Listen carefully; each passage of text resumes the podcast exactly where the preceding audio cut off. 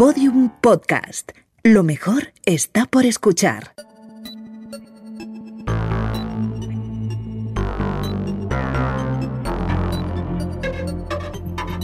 La redada. En septiembre vuelve el trabajo, vuelven los atascos, vuelven las clases, vuelven las matrículas al gimnasio y también vuelve el agobio, el mira, no sé cómo voy a abordar esto con la cantidad de series que se estrenan. Y en lugar de aliviar este agobio, Natalia Marcos, de quinta temporada del país, también vuelve para llenar nuestra agenda de citas seriefilas para este otoño. Hola Natalia, ¿qué tal? Hola, muy buenas. Sí, sí, pues ahora se recupera además el ritmo de, estrenos que en la primera mitad del año parece que había dado un, un bajón por las consecuencias de la pandemia y tal, pero ahora vuelve, vuelve todo a la carga. Las plataformas, los canales, todo el mundo quiere estrenar cosas de cara al final de año. Hay como regresos potentes de series, pero tú te vas a limitar a 10 estrenos, ¿verdad? Sí, porque es que si no, o sea, he estado haciendo listados de series del otoño y se te pueden ir a 50 series fácilmente entre estrenos y regresos. Entonces, esta vez aquí voy a traer eh, solo 10 estrenos. Vale. Y, bueno, ya otra vez, y eso, hablamos de regresos, porque está Succession, está Dexter, eh, The Morning Show, Sexo en Nueva York incluso, que vuelve también. Incluso. Entonces, hay mucha tela en los regresos, pero vamos a centrarnos primero en los estrenos y así vamos por partes. Sí, vamos por partes, mejor que esto agobia mucho. Vale. El primer estreno que nos quiere recomendar es Fundación. When I was a child at the edge of the galaxy, I heard stories about a man who could forecast the future. Sí, es la adaptación de las novelas de Isaac Asimov, eh, súper famosas, ¿no? De Fundación, que eh, esta serie es una tarea pendiente que tenía el, mundo audiovisual desde hace tiempo, porque ha habido varios intentos de, de adaptar las novelas al cine, a la televisión incluso, con un proyecto de HBO que se quedó en nada. Y eh, la que sí que va a llegar a estrenarse por fin es esta serie en Apple TV Plus con Jared Harris y Lee Pace de protagonistas.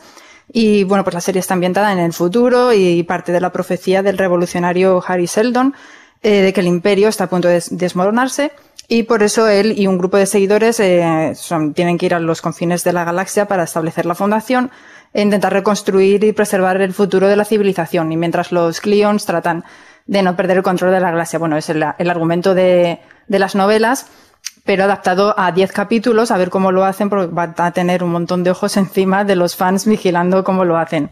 Se estrena el 24 de septiembre en Apple TV Plus. Muy bien. Siguiente serie que también es bastante potente y que de hecho nos ha dejado una de las escenas más icónicas en el Festival de Venecia, Secretos de un matrimonio. In the beginning of a relationship, everything is thrilling and it's new. Research says that when the woman is the provider and the man is a caregiver, the marriage has a greater chance of success. Huh, yeah, that Kate? Loud and clear. you just believe as a couple, nothing can hurt you. and then you gradually start to realize that actually anything can hurt you. We're gonna sit here and we're gonna talk as long as it takes, okay? But there's nothing left to say. What is this? What is this thing where we can't talk? Sí, es que claro, con esos dos protagonistas, Jessica Chastain y Oscar Isaac, pues claro, saltan chispas ahí. Saltan chispas y más cosas, madre mía, qué, qué momento, qué momento nos dejaron en el festival. Sí, sí, madre mía, ahí así sí que se hace buena promo. Sí, la verdad es que la, pues la, mejor promoción la han hecho, ¿eh? Así, una alfombra roja, cinco segunditos, ala. Ya todo el mundo con ganas de ver la serie. Bueno, esta es una, una revisión ¿no? moderna de la serie clásica sueca de, Sí. De 1973. sí. sí. es una serie del 73 que además era una miniserie que luego también se adaptó a película. Eh, es un clásico Secretos de un matrimonio y ahora es una versión pues eh, contemporánea con Hagai Levy, el showrunner de, de Affair, es el responsable ahora que ya bueno él es experto en esto de ahondar en relaciones humanas Hmm. Y bueno, van a ser cinco episodios de una hora cada uno que se centra pues en la vida diaria de una pareja y a través de sus conversaciones privadas y tal vamos viendo eh, las grietas del matrimonio. Eh, bueno, pues eso, además de tener dos grandes actores, como ya hemos dicho, la serie trata temas como el amor, el odio, el deseo, la monogamia, el matrimonio, el divorcio. Y es una serie muy interesante, con mucha conversación, reflexiones, con muchos silencios también. Es para ver con calma, ¿no? De estas de mejor semana a semana, su horita y reposada y luego ya pues piensas en ello y vas a la semana siguiente a otro capítulo. Se estrena el 13 de septiembre en HBO España. Muy bien. Otra serie que ha tenido un camino difícil, tortuoso detrás, es Y el último hombre. Señora presidenta. Las centrales empezarán a cerrar. ¿De, de qué ciudades? De todas. Dentro de él está la respuesta a cómo ha sucedido esto y cómo arreglarlo. ¿Quién eres? Yorick. Eres reproductivamente interesante. Vaya. Vale. Sí, esta es una adaptación de los cómics de mismo título que ya ha pasado también por un, un, largo proceso de desarrollo, tuvo cambios de responsables, de actores, volvieron a rodar, bueno, ha sido un poco caos Hmm. y al final ya por fin se va a estrenar. Eh, es la historia de un mundo, en un mundo posapocalíptico en el que de repente mueren todos los mamíferos con cromosoma Y y eh, solo sobreviven un hombre y su mono. Y bueno, las supervivientes que en este mundo intentan restaurar la sociedad, incluso mejorarla, mientras descubren qué ha pasado. Bueno, pues eh, además del argumento destaca eh, que no solo delante de la pantalla, es, sobre todo el elenco es de mujeres, sino que también detrás de las cámaras es una producción con mucha eh, dominación de mujeres, están, eh, todos los capítulos están dirigidos por mujeres uh -huh. y la mayoría de las jefas de departamentos pues también son mujeres. Y se estrena el 22 de septiembre en Disney Plus. Muy bien, un hombre y un mono nada más.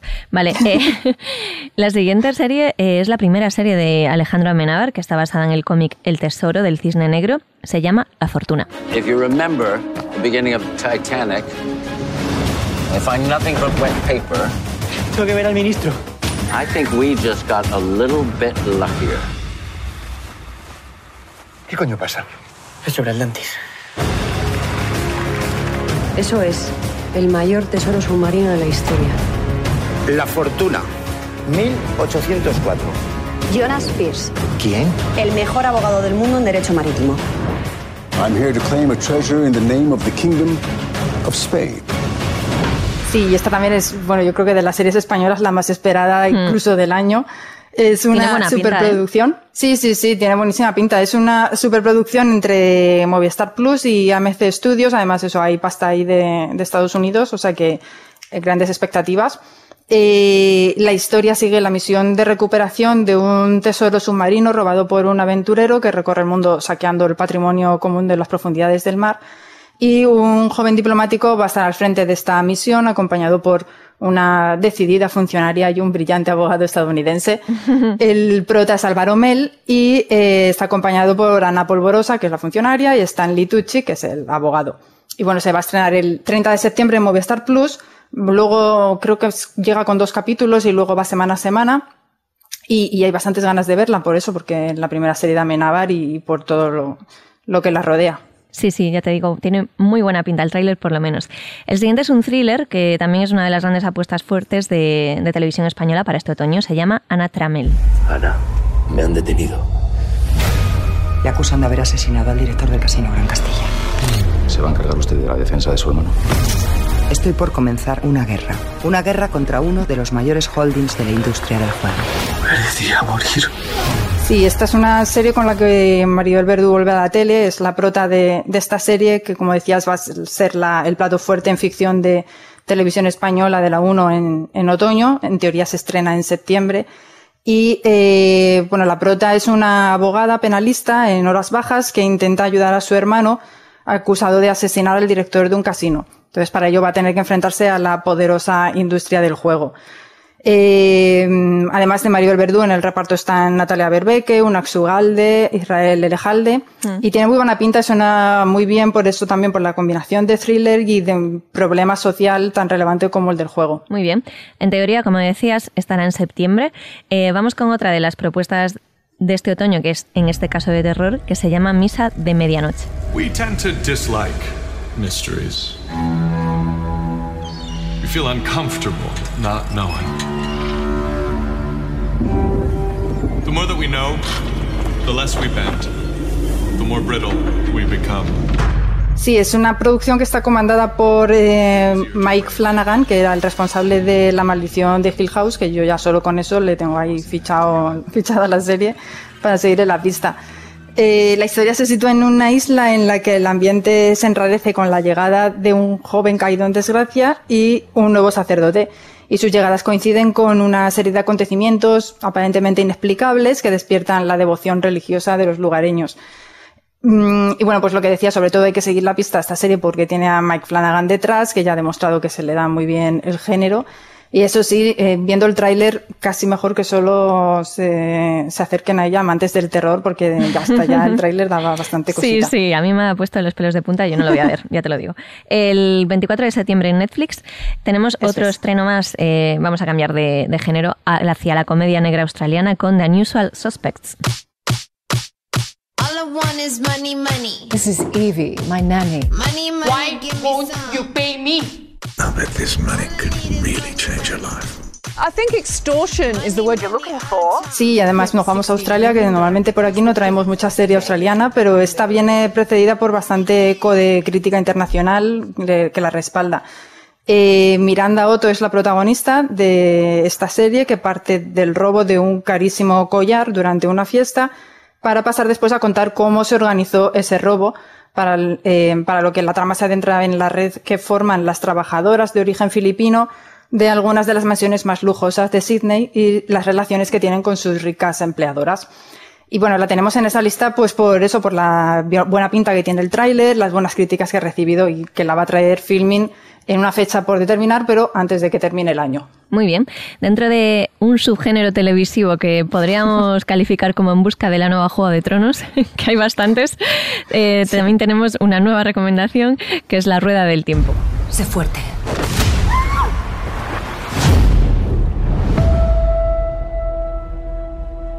La rueda del tiempo gira. Y las eras llegan y pasan. Y dejan atrás recuerdos que se convierten en leyendas. Sí, no sé si quiere ser la nueva Juego de Tronos, la nueva de Witcher, bueno, son todas así un poco de fantasía sí. y, y, Edad Media o cosas así que, que, parece que funciona o que quieren que funcione, ¿no? A ver, a ver cómo les va esta Amazon. Eh, tiene lista ya esta adaptación de las novelas de fantasía de la Rueda del Tiempo, que es un proyecto que ya anunciaron hace unos años, pero que ahora ya por fin uh, se estrena. En, y bueno, la historia está ambientada en un mundo en el que la magia existe y que solo algunas mujeres pueden usarla. Una de ellas contará su historia como miembro de una organización femenina muy poderosa llamada Aes Sedai o algo así, Hmm. mm. y que está situada en una pequeña ciudad de dos ríos y desde allí comienza un peligroso viaje por todo el mundo junto a otros, a cinco acompañantes, entre los que se encuentra un extraño joven que acaba de ser profetizado como el dragón renacido, es decir, que eh, es capaz de salvar o destruir la humanidad. Ya se verá qué hará. Esto se, se, estrena el 19 de noviembre en Amazon Prime Video y he de decir que el tráiler tiene bastante buena pinta. Ahora a ver cómo sale la cosa. Vale, muy bien. Los trailers a veces engañan, ¿eh? Pero sí, esto sí. Esta tiene buena pinta. También el 19 de noviembre, pero en Netflix se estrena Cowboy Bebop. Sí, esta es una adaptación en imagen real del popular anime. Hay bastante expectación con ella, pero pasa lo mismo que con otras series que también viene así como mucha expectación y que van a tener muchos ojos encima luego a ver cómo sale la cosa. Porque las adaptaciones en imagen real no siempre han salido con buen pie. Hmm. Eh, este anime luego tuvo versión en manga, ha tenido película, y bueno, tiene ahí mucho recorrido por detrás. Está ambientado en un mundo futurista en el que un grupo de cazarrecompensas huye de sus respectivos pasados mientras persiguen por el sistema solar a los criminales más peligrosos. El responsable del anime original es supervisor de esta serie, o sea que bueno, por lo menos algo de, de respaldo tiene. Sí. Y eh, como el original va a tener mucha música de jazz en la banda sonora. Y bueno, pues a ver si cumple las expectativas de los seguidores. Eh, se estrena pues eso el 19 de noviembre en Netflix. Van a estar bastante atentos los seguidores del original. Vale, y vamos con otro estreno que en teoría es para diciembre de 2021, The Book of Boba Fett. ¡Boba!